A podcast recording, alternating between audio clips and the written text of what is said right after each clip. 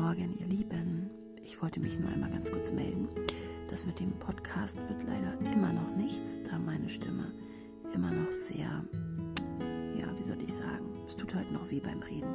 Geduldet euch bitte noch ein bisschen, ich muss jetzt erstmal gesund werden. Ich grüße euch ganz lieb, eure Frau Hempel.